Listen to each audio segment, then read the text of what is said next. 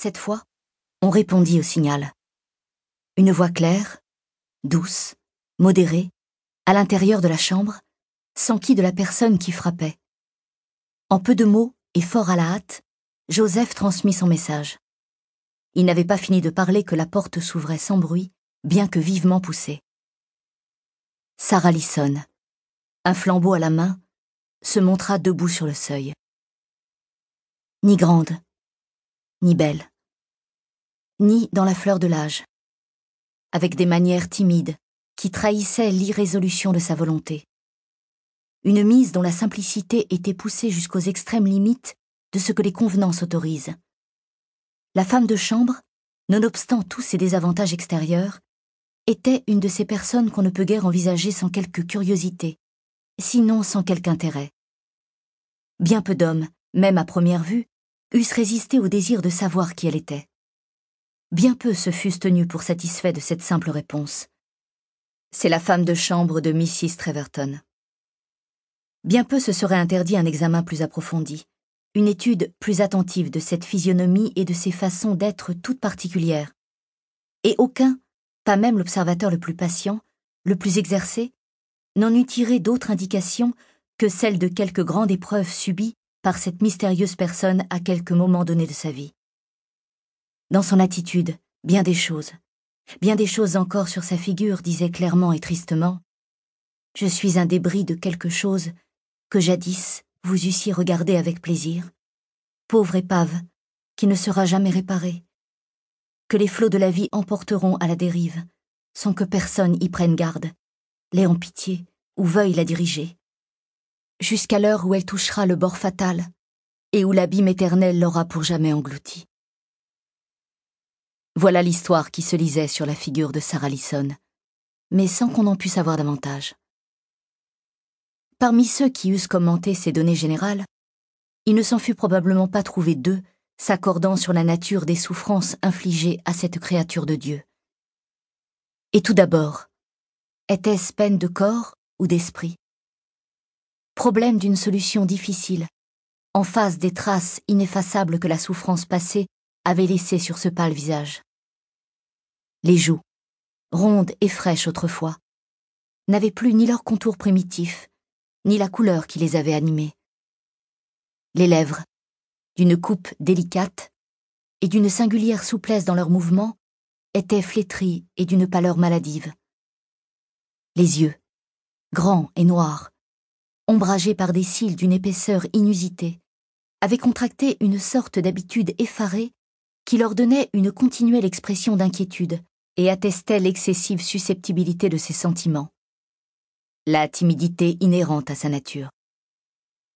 Jusque-là, les vestiges que le chagrin ou la maladie avaient laissés sur elle étaient ceux qu'on retrouve communément chez la plupart des victimes du mal physique ou des tortures morales. La seule altération extraordinaire qui se put remarquer en elle était le changement précoce survenu dans la couleur de sa chevelure. Abondante et souple, elle ondoyait gracieusement comme celle d'une jeune fille. Mais elle grisonnait comme celle d'une femme déjà vieille.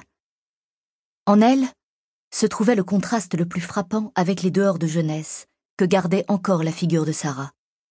Car, en dépit de sa pâleur et de sa physionomie inquiète, on ne pouvait pas s'y méprendre un seul instant.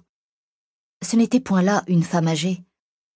Si blême qu'elle fût, ses joues n'avaient pas une ride. Dans ses yeux, quand on faisait abstraction de cette timidité sans cesse troublée qu'on y remarquait en général. Brillait cet éclat humide que la maturité des années ne leur laissa jamais. La peau, qui recouvrait ses tempes, était lisse comme celle d'un enfant.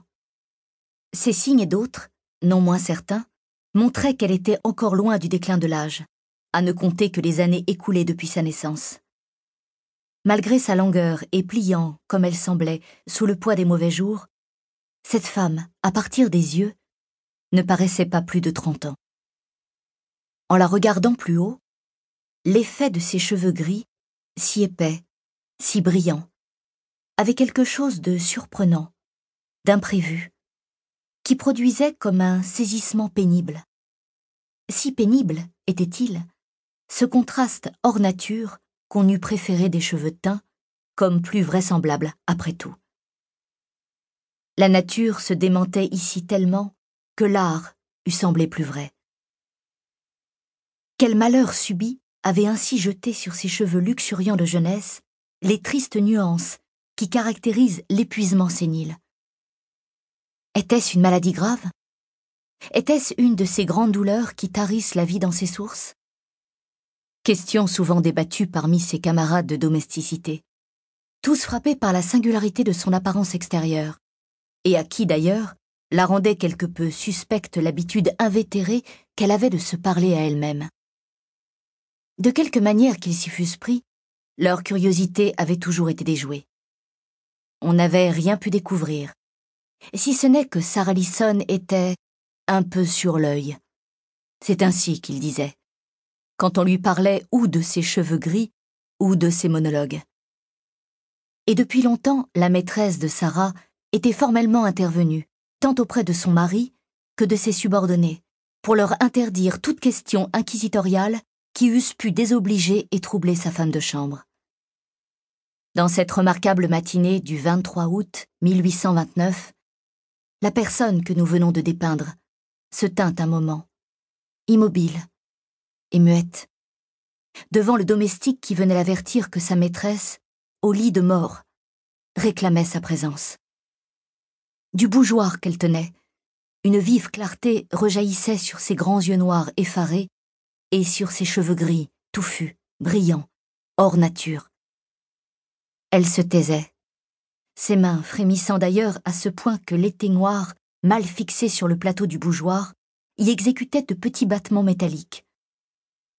Puis elle remercia le domestique de l'être venu prévenir.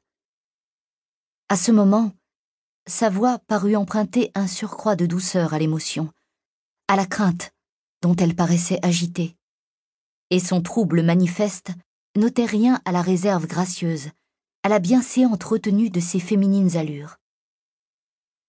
Joseph, qui, comme les autres gens de la maison, l'avait prise en méfiance et en déplaisance, par cela seul qu'il ne la trouvait pas conforme à ce qu'il croyait le type de la femme de chambre, fut en cette circonstance si bien subjugué par cet accueil poli, ce remerciement de bon goût, qu'il lui offrit de porter le bougeoir jusqu'à la porte de leur maîtresse. Elle le remercia de nouveau par un simple mouvement de tête, et, passant rapidement devant lui, bientôt traversé la galerie. La chambre, où se mourait Mrs. Treverton, était à l'étage au-dessous. Sarah s'y reprit à deux fois avant de se décider à frapper. Le capitaine Treverton vint lui ouvrir. Au moment où elle l'aperçut, son premier mouvement fut de se rejeter en arrière. Elle eut craint d'être frappée par lui, que ce geste n'eût pas été empreint d'une plus vive alarme. Il n'y avait cependant rien dans la physionomie du capitaine qui pût faire craindre soit un mauvais traitement, soit même une parole brusque ou dure. Cette physionomie ouverte et sereine n'exprimait que la bonté. Les pleurs qu'il venait de verser au chevet de sa femme ruisselaient d'ailleurs sur son visage. Entrez, dit-il en détournant la tête pour n'être pas vu si peu maître de lui-même. Elle ne veut plus des soins de sa garde malade. Elle vous réclame, et vous seul. Faites-moi prévenir si le docteur. Ici, la voix lui manqua tout à fait. Et il s'éloigna d'un pas rapide, sans même achever la phrase commencée. Sarah Lisson, au lieu d'entrer dans la chambre de sa maîtresse, suivit du regard son maître qui s'en allait. Et tandis qu'elle le regardait ainsi, avec une attention profonde, aussi longtemps qu'il fut en vue, ses joues pâles blêmirent encore. Une anxiété approchant de la terreur se peignit dans ses yeux encore agrandis. Lorsque, tournant l'angle de la galerie, il eut disparu, elle écouta un moment les bruits qui se faisaient à l'intérieur de la chambre où elle allait pénétrer. Le lui aurait-elle dit? se demandait-elle tout bas, avec l'accent de la plus vive crainte. Avec un visible effort pour se remettre, elle ouvrit cette porte, et après une nouvelle hésitation qui la retint une seconde ou deux arrêtée sur le seuil, elle entra. La chambre à coucher de Mrs. Treverton était une large et haute pièce.